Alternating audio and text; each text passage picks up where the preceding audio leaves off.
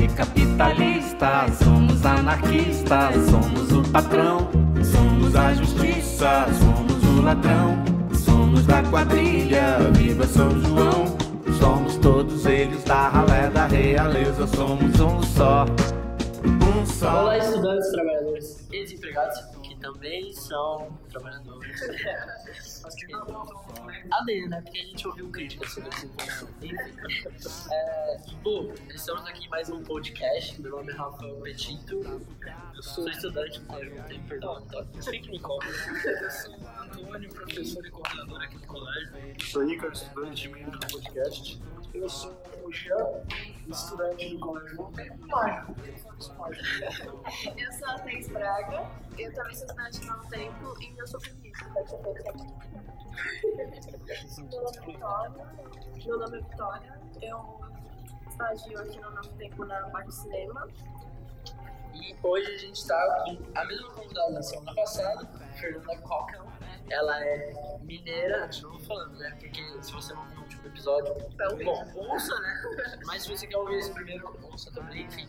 Ela é mineira, mãe do Gabriel, que também queria estar aqui, é negra e professora da Unifesp. É, bom, se quiser dar uma apresentaçãozinha a mais, que nem tem no último episódio. Um pouquinho mais sobre a sua formação. É, eu queria só realizar uma antes que essa conversa vai ser bem mais informal, vai ser mais um bate-papo, Ah, é. a gente vai compartilhar opiniões e pensamentos do que uma conversa mais embasada cientificamente. Qual foi o? Ah, e outra novo. Enfim, é, no último episódio, esse episódio você ficou com um pouco de eco ou um barulho de fundo, perdão, é que a nossa rádio é muito quente, então a gente não tá usando ela hoje. Vai passar por obras. Exato. Enfim, é, bom, o Vinícius pediu para falar um pouco da minha formação, mas. é, eu, não no Vinícius, eu formei em Minas, em fisioterapia, me formei em 2001 na Faculdade de Ciências Médicas de Minas Gerais. Ah, fui para São Carlos fazer mestrado, minha pretensão era ficar um ano em São Carlos, de um ano fiquei até 2010 e eu fiz mestrado e doutorado em engenharia de produção, estudando saúde do trabalhador, então não estranho de uma fisioterapeuta, semestre, em engenharia de produção, isso chama interdisciplinaridade, né? Então, Muito importante nossa formação. E depois eu fiz dois anos de pós-doutorado em Sociologia, atuei em Sociologia do Trabalho e Sociologia da Saúde, e hoje ocupo a- de docente na área de saúde trabalhador e saúde coletiva. Então tem horas que eu vou trazer exemplo de trabalho tem horas que eu vou trazer exemplo de comunidade, porque eu estou no mundo Nova Sintra, onde eu atuo. Show. É, calma, antes da pergunta do Ícaro, eu, nossa, né, interrompendo todo mundo hoje. Enfim, é, como, e no último episódio eu esqueci de novo, como você leu aí na, na introdução, é, o episódio de hoje é sobre criando filhos na sociedade atual. Sim, é, então, vamos dar um início assim. É, Fernanda, você que é mãe, a única mãe é, aqui do programa, Antônio é futuro pai. Já Mas mãe, não é mãe, mas não é mãe. não é mãe, mas é, ambos estão mais inseridos nessa parte educacional. E como é que se- se, é, a gente pode fazer e como é que se faz para quebrar tantos desses estereótipos que foram ah, colocados para nós e estão na sociedade há muito tempo e a gente está tentando se livrar deles, né? É, O que, a gente pode fazer para os pais como se conscientizar e fugir disso? Porque muitas vezes a gente acaba caindo, porque está tão inserido na nossa socie- sociedade que a gente acaba passando isso sem, sem querer para os nossos filhos, né? Eu digo, eu acho que é isso, né? Pode falar um pouquinho sobre isso pra gente, por favor? partindo primeiro do lugar que eu ocupo, né? Eu sou filha de uma família tradicional mineira, conservadora, e que me coloquei nesse desafio de ser mãe do Gabriel, ocupando um cargo na universidade, então eu dividi isso, e criar um menino para que ele seja diferente, que ele faça diferença. Eu acho que o mais difícil não é só que ele seja diferente, mas que ele realmente consiga olhar para o outro e tentar fazer a diferença. E acho que esse é um dos pontos. Quebrar estereótipos é um exercício quase que diário. E aí eu posso trazer vários exemplos para a gente estar discutindo, que vai desde o brinquedo, da da roupa, dos carros, das profissões que vão estar ocupando, mas aí a gente vai discutindo. Você acha que como mãe essa é a sua maior dificuldade? Quebrar com as coisas que, tipo, são tão naturais para a sociedade, mas que profundamente só tira a nossa liberdade? Sabe por que, que é o maior desafio? E aí eu vou evitar de citar quem, mas eu posso dizer que é quem deveria cuidar de mim estar próximo de mim. Mas eu ouvi desde. Eu, eu sou defensora do aleitamento materno, eu tive todas as dificuldades possíveis. Eu escutei desde palavras como seu filho vai virar gay de tanto colo que você dá, tá? Como se uma pessoa virasse gay. Eu não estou dizendo isso de estranhos, tá? De pessoas que eu amo. Até que eu ia criar um delinquente, um dependente químico, porque ele dependia do meu leite, e que eu não. Quatro anos e sete meses. Interrompemos em dezembro, depois de uma longa trajetória de dificuldade inicial no aleitamento, então sou defensora mesmo do aleitamento, por todos os benefícios, mas eu sou principalmente defensora que seja uma escolha dessa mulher. Na hora que eu fiz a minha escolha, ela não foi respeitada. dados científicos de que até quantos anos? 58 dias a média nacional. Sim, mas é até quantos anos a criança pode ser complicada. Que eu já ouvi dados de até 6 anos que pode ser Na verdade, ah, o que, que acontece? O aleitamento materno ele é exclusivo até seis meses. Isso significa que eu não vou oferecer nem água, nem chá, nenhum tipo de complemento. Ele passa a ser a, ainda a alimentação principal, mas complementada por água, alimentos saudáveis até dois anos. E há uma interpretação aí que seria no mínimo dois anos, no máximo dois anos, e não é isso, é mínimo.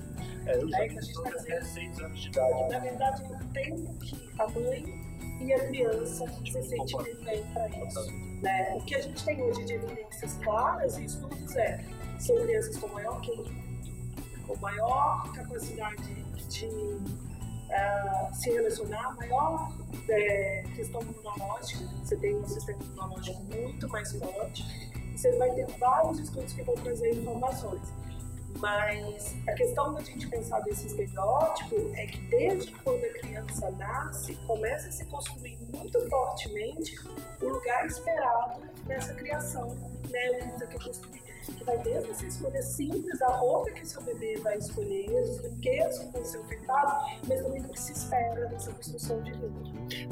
O aleitamento também tem um problema de da sociedade travando a rua. Se implicar com a mulher tá Como que você tá nisso?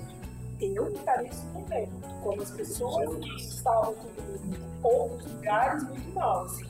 A gente encontra isso de profissionais de saúde, não é só do lugar, e principalmente de mulheres que consideram que a gente está incentivando o homem a olhar para os nossos para o nosso corpo. E na verdade eu estou alimentando uma criança. E alimentava essa criança, né? Se eu fosse na igreja, alimentava essa criança no meu trabalho, levei o Gabriel várias vezes, e alimentava em qualquer lugar. Você tem ainda, por exemplo, espaços que obrigam essa mãe a ir para o espaço família.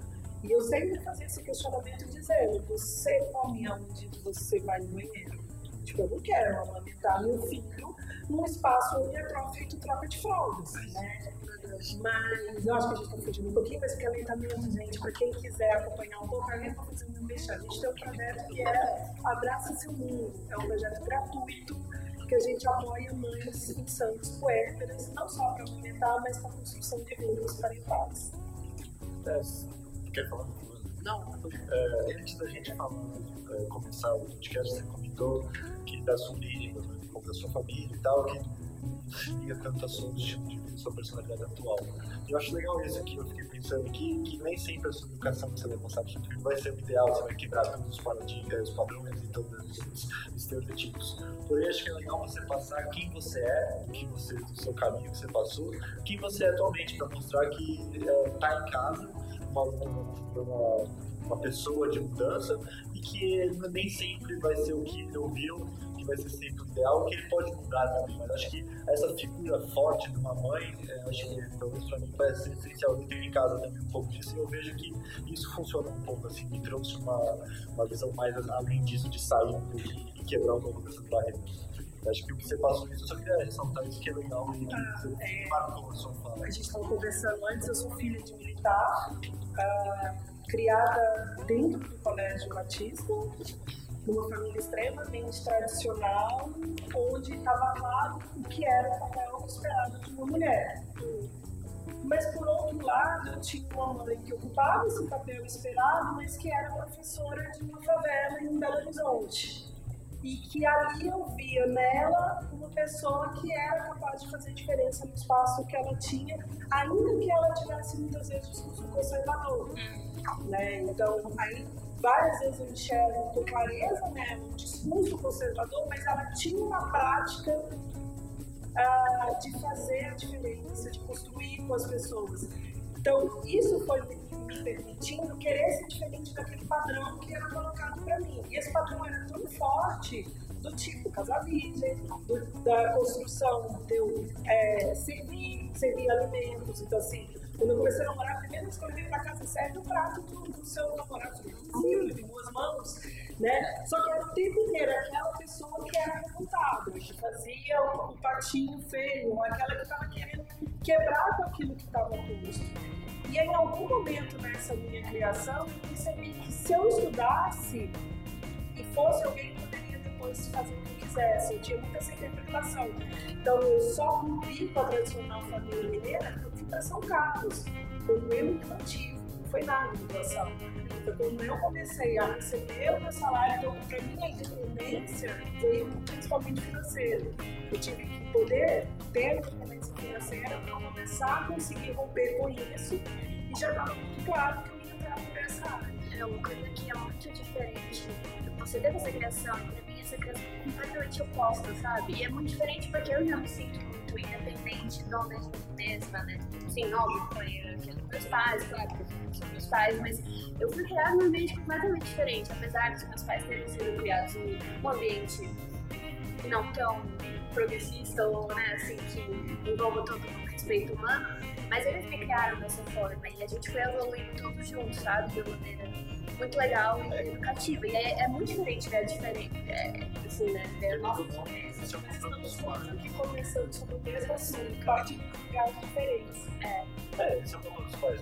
Nada, todos erram, nem todos são perfeitos, mas estão ali com a isso dá uma, uma forma de lançamento. Isso para colocar para todo mundo, né? Não é porque você vem de uma família conservadora você precisa ser um conservador, sabe? Você, claro, quando você está sob o teto de alguém, você Respeite as regras. respeite as regras. Você não vai você fala assim, você é obrigado a respeitar algumas circunstâncias porque você está naquela situação.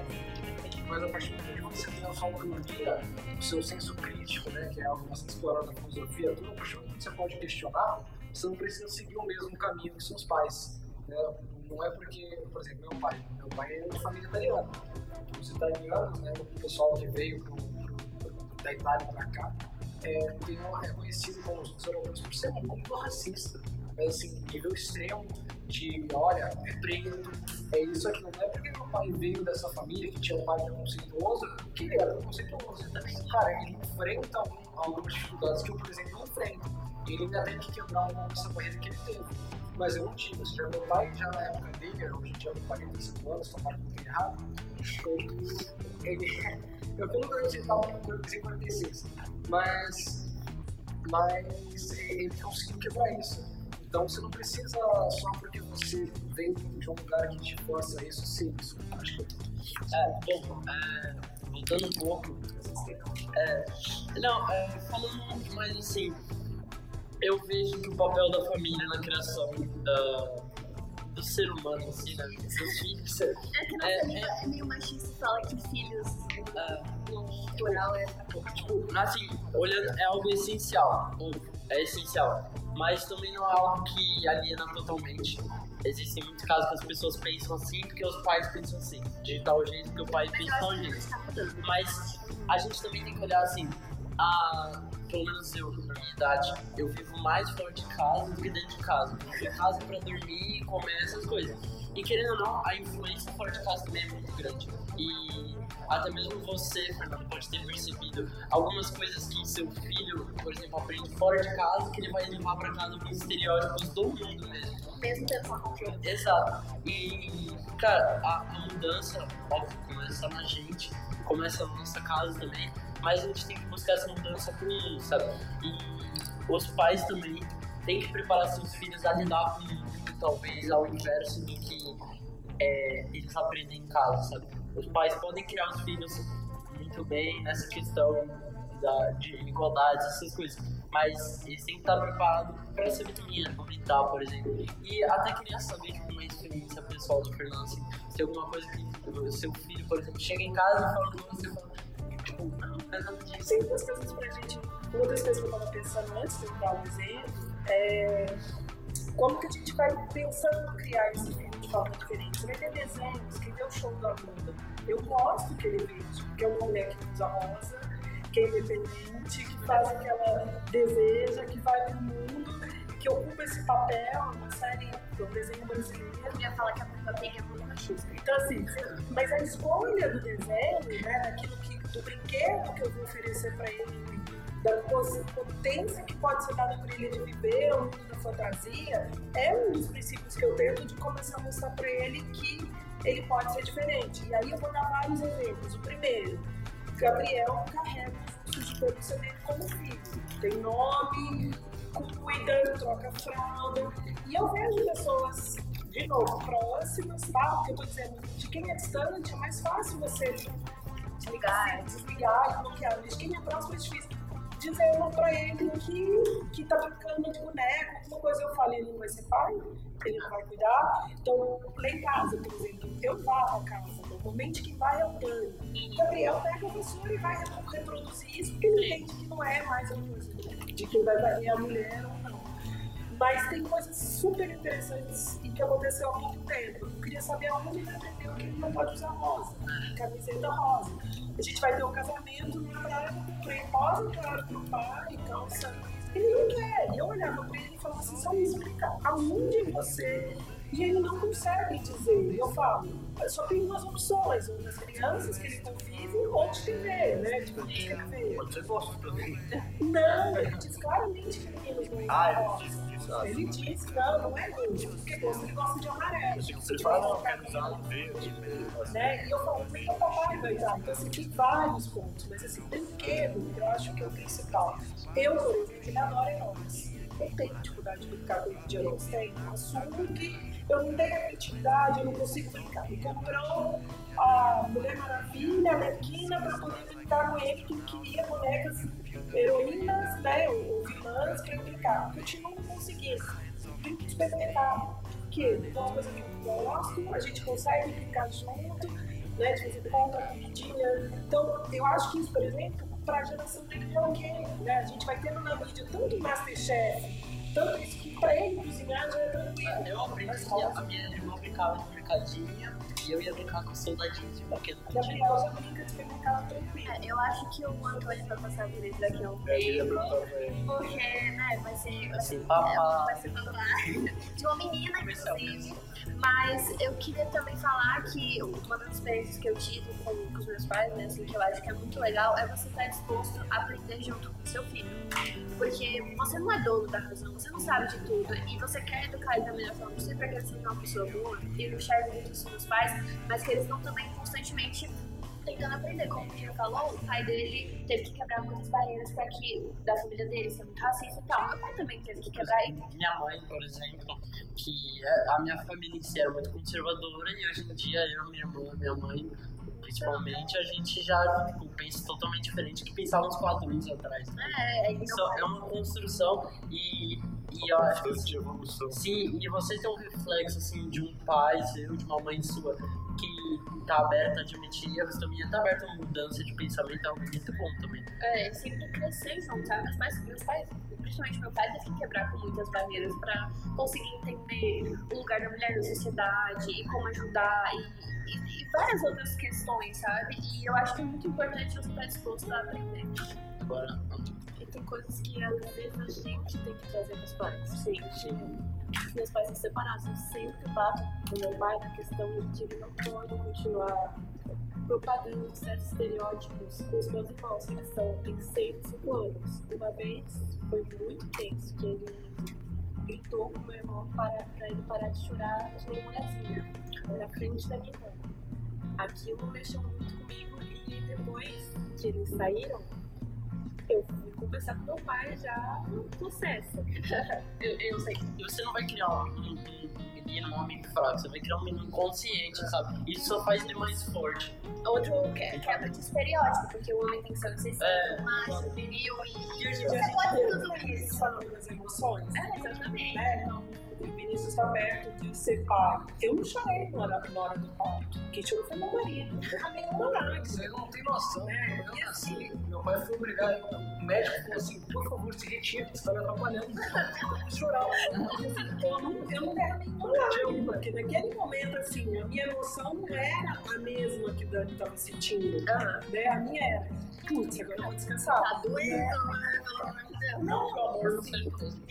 Não, mas lembra que a gente estava conversando sobre a questão de emoções? E o estereótipo vai sendo construído isso no trabalho.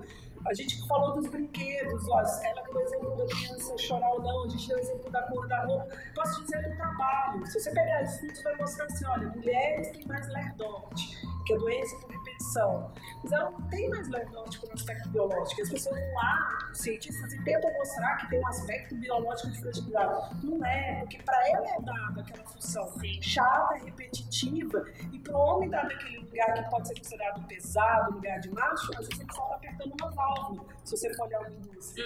Então, acho que esse cuidado que a gente vai ter que ter é, deixa eu chorar. Né? Homem chora também. E aí, como ele vai ter que lidar com as outras pessoas que vão estar diminuindo ou não nele também, não tá chorando. Falando dessa, desse lugar de poder que o homem tem, é, eu queria te perguntar a sua opinião, na verdade a opinião de todo mundo aqui, que, se, que vocês acham que, é, que os homens são mais validados pelo seu trabalho ah, diário, tipo, na, criação, na participação da criação de um filho, na própria carreira, ou em qualquer outro aspecto, assim, o que, que vocês acham? Isso começar. Ah, lembra que a gente falou da invisibilidade? Sim. Então, vamos pensar assim: se eu tenho uma mãe que está fazendo um curso superior lá na universidade e um pai que está fazendo curso superior, essa mãe vai levar um filho para a faculdade vários dias, eles vão olhar para ela como alguém que, por que, que teve filho naquele momento, no segundo momento, por que está trazendo essa criança para esse espaço. Basta o pai levar um dia que ele vira herói. E ele vira herói porque é invisível esse papel. Então, assim, o maior, o maior desafio quando eu olho para dentro, para perto de mim, é eu não tenho que ter meu marido, o pai do meu filho, como alguém que me ajuda. E é essa carga que é oculta, que é difícil, que é o que você está planejando, você está pensando o que, que tem que acontecer. Alguém que só te ajuda, não carrega por você O peso do trabalho. tudo que é pensar, pensar. E é um trabalho de, de duas pessoas juntas, união. peso totalmente diferente. Porque aí você pega uma mãe que está amamentando, na hora que o pai dá uma mamadeira, e eu tenho problemas com a mamadeira, lembrando do acompanhamento novamente, na hora que o pai dá mamadeira, sai na mídia, o herói, olha lá, tá dividindo com a mulher aquele espaço. E essa é a dificuldade que a gente vai ter com todos os espaços. E aí eu me coloco como mãe a dificuldade que eu tenho. Porque eu tenho amigas que têm crianças, meninas na mesma idade do Gabriel, que elas já fazem bolo, que elas já cuidam da casa. Então, quando eu começo a olhar que de alguma forma eu também estou criando dif- diferente, isso me coloca o quanto que a gente carrega estereótipos nossos. O negócio de cozinhar, né? Tipo, toda vez que alguém, uma mulher cozinha, fala, você tá pronto pra casar, né? Você vai cozinhar pra caralho. Perdeu pela barriga. É, nossa. E olha, uma pergunta pra ti. Você que é um cara consciente é, e vai ter filho agora. Uma filha. Uma Filha. né? Desculpa, eu esqueci. É, que tá dando sem abrir por sinal. É, você tem alguma expectativa? Você já sabe que criou um plano maligno pra ensinar? Sabe? Doutrinação, Você escolheu o nome, né? Como se existisse isso. né? Mas, é, mas assim, você tem alguma coisa em mente do como fazer, o que você quer passar? Assim, Eu tô muito nervoso, na real. Mas engraçado que o Antônio só fazendo aí falou assim, eu fico muito nervoso de verdade, porque Ele tá tão eu tento, sem eu tento não, não ficar repetindo todos os erros que outras pessoas cometem. Tanta coisa que eu percebo. Eu vejo que ainda tem muita coisa que eu falho. Mas é questão de aprender junto. É aprender junto, mas assim, não posso ficar com essa muleta pra sempre. Sim, Eu. Aprender, aprender, aprender. Tô com 60 anos, aprendi ainda, ah, não tem mais tempo. Mas é questão de, tipo assim, em outros assuntos, sabe? Você ó, vai criar da maneira que você acha mais correta, mas é, o seu próprio, a sua própria filha vai te corrigir. Eu quero que ela seja mais revoltada possível. Mas que você, Antônio! Tu vai sofrer. Muito. Eu quero que seja muito revoltada. Eu quero que ela olhe pra mim e fale, pai, acorda, mudou. tá muito cabecinha fechada, tá na cabeça. Eu quero que ela vire pra mim e faça isso. Aí eu falo pra, pra Alessandra, daqui uns anos, falo, meu, aí, como tá seu filho? Não, você não vai acreditar. Não, mas a esposa dele também é. Ela, ela é pior do que ele, pior entre aspas, nesse sentido. Mas eu falo pra ela assim, eu, eu vou saber que tô no caminho certo quando ela crescer. Fala um monte de coisa pra mim. Entender nada. você, você tá parado no tempo, pai. Nossa, Você Antônio. Você fala, "Ah, Deu certo. Tivemos. Pai, para, você tá me sendo ainda. Cuidado, foi bom. Sócrates aí. Volta a conversar com ele. É, é que se você pega o Sócrates como exemplo também, o Sócrates é um péssimo exemplo de pai, porque ele deixava tudo pra esposa. Ele saiu pela rua andando e ficava em casa. A esposa tinha que ir atrás dele revoltada. E a esposa é retratada nos livros como mulher louca. Maluca, maluca, claro. E assim, pô, era quem tava cuidando dos filhos. Ele morreu, os filhos ficaram. Não se sabe qual é o nome dos filhos dele. Não se eram dois, eram três, muito pouco. E a esposa ficou como doida. Tinha que ser tirada de perto lá no momento que ele foi movimento. Claro, né, mulher? E sabe por que ele fica com medo, inseguro? Porque partir do momento que você passa a ter um filho, você passa a lidar com o imprevisto. Você não sabe como esse ser humano vai vir, você não sabe de onde ser humano, as suas escolhas, o que ele vai. Então, é diariamente você olhar para aquela pessoa pequenininha ainda e ver um outro ser humano que tem os seus desejos, as suas vontades, e que por mais você tente contra-argumentar e dizer, vou falar não tem gênero, ele olha pra você e fala, não vou usar, né? E você tentar lidar com isso. E tem outros desafios, porque eu acho que a gente está colocando criança no mundo que eles vão ter que lutar mais do que a gente lutou. E isso, eu acho que para mim, para ele, que é alguém que sempre tentou fazer a diferença no lugar que a gente ocupa, vai ser um desafio muito grande. Eu acho que tem uma frase até que eu falei muito com o Tito sobre, e eu acho que eu queria que você comentasse, e aí a gente podia finalizar com relação à música, que é a gente tá criando meninas para se protegerem, para elas não serem afetadas pelas. Elas têm medo dos homens, né? Do que eles são para queixar essa cultura do estupro, da cultura do machismo e vestir os shorts mais longos. É, em vez de ensinar. Mas o problema fosse delas e não dos meninos, sabe? É, em vez de ensinar os meninos a não justificar e não sexualizar, inclusive vamos tentar mudar isso na nossa própria escola e no nosso próprio lugar. É, a gente, eu estou criando a Gabriel eu estou criar a Adélia para que seja diferente. Então, assim, eu crio o Gabriel para que ele entenda que não é não. Não é não, eu ensino para ele desde a brincadeira de fazer minhoca, minhoca, me dá uma beijoca. Eu ensino para ele quando ela fala não dou, não dou, eu não vou beijar. E quando eu falo eu dou, eu dou, bora beijar. É, ele entender. Então, por exemplo, quando ele vai brincar comigo, na questão do, do meu corpo, e ele pede, podia ser o próprio peito que eu lamentava. Eu falava não e ele insistia, eu dizia pra ele, não é não. Sim, não é não. E assim, O carnaval tá chegando, entenda que não é não. é, isso é muito desafiador, porque desde pequeno as pessoas vão estimular, e isso é muito próximo, assim, ah, aquela menina de sua namoradinha, eu falo, criança não namora, é amiga dele, ele gosta dela da mesma forma que ele gosta do amigo, e um dia ele pode gostar mais do amigo do que ela, tem escolha, isso é complicado nessa criação, mas eu acho que a gente está tentando, eu só não sei se a gente vai ser a maioria ou não, mas a gente está tentando. Eu tava comentando isso com a Thaís antes de terminar, antes da verdade, antes de terminar, e antes de uma conversar, eu tava conversando com a Thaís, desculpa, muito errado, não sei o que falar. É,